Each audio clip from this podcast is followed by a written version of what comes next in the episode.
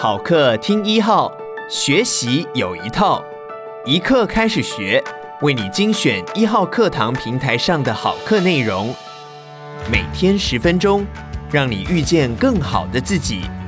现在就订阅一号课堂 Podcast，在第一时间收听到我们提供的精彩内容吧。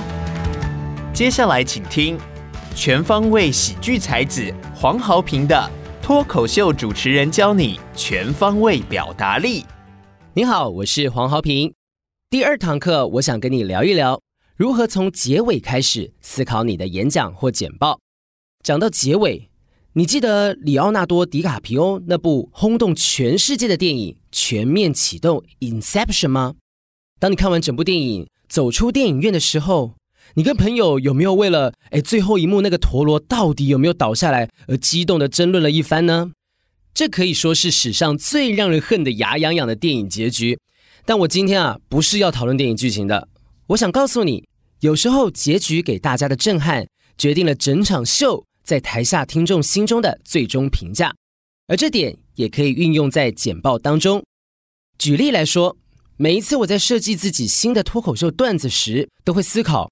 我要怎么样才能让听众对这场秀的印象是充满了掌声和笑声呢？很简单，我只要给你一个充满掌声跟笑声的结尾就好了。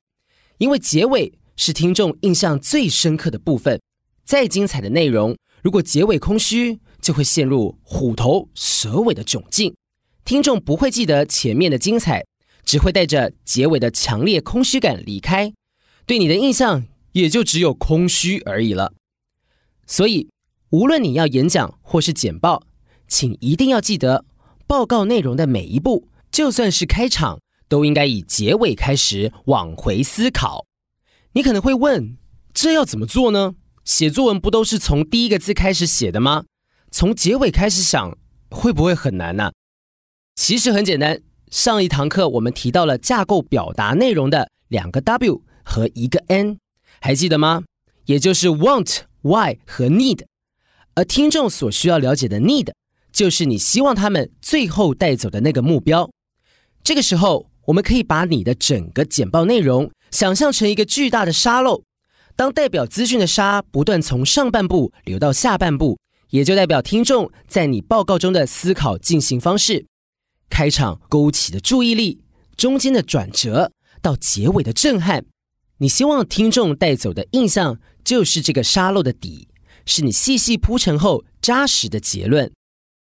我以前写过一个笑话，是这样说的：我有一个刚考上驾照的基督教朋友，他考上驾照的第一个周末，就问我要不要搭他的车去教会参加周末的活动。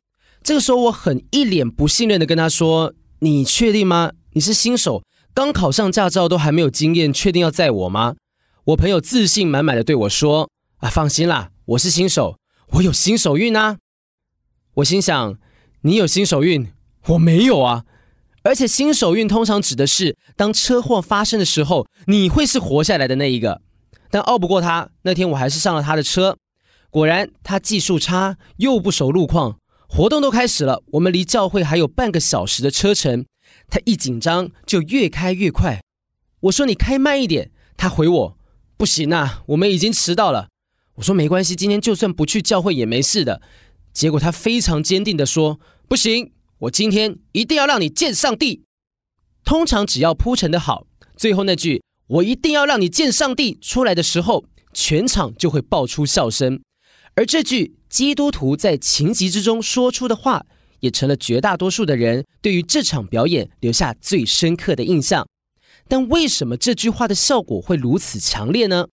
因为我在这个最终爆点之前，每一句话都是专门为了强化爆点效果而铺陈的。首先，为了让“见上帝”这句有双关的话会被某个人说出来，我要先设定这个人是基督徒的背景。再来，我要创造一个能合理产生危机感的环境，所以我让这位基督徒加上刚考上驾照又想载朋友的新手驾驶身份。最后，我让自己出现在他的故事中，让我这个角色代表听众进入那个紧张感节节升高的情境。当听众都能透过你的铺陈感受到那个危机，最后一句让你见上帝的力道就会用力地烙印在听众的心中。撰写这个笑话时，我便是先从结尾想回来。我先想好要有这个能让观众拍手大笑的结尾，然后在前面填入能让结局合理发生的各种元素。简报内容也是一样，有了结论之后，你就可以开始思考要怎么样导向这个结论。我们来练习一下吧。假如你正在对潜在客户做简报，你想要让他们知道的结论是，贵公司应该采购我们的产品。那么往回铺陈，我们要如何让客户接受这个结论，甚至觉得是自己做出了这个结论呢？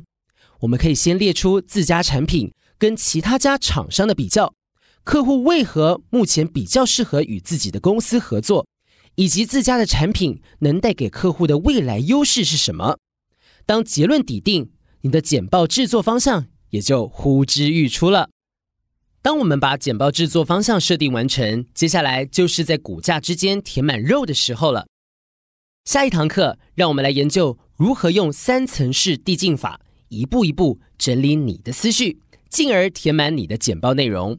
我是黄豪平，希望这一堂课对你构想简报的方向有所帮助。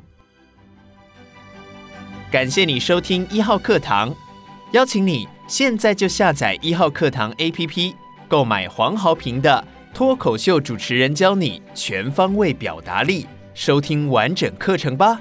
如果你喜欢我们的节目，也鼓励你把一号课堂 Podcast 分享给你的亲朋好友。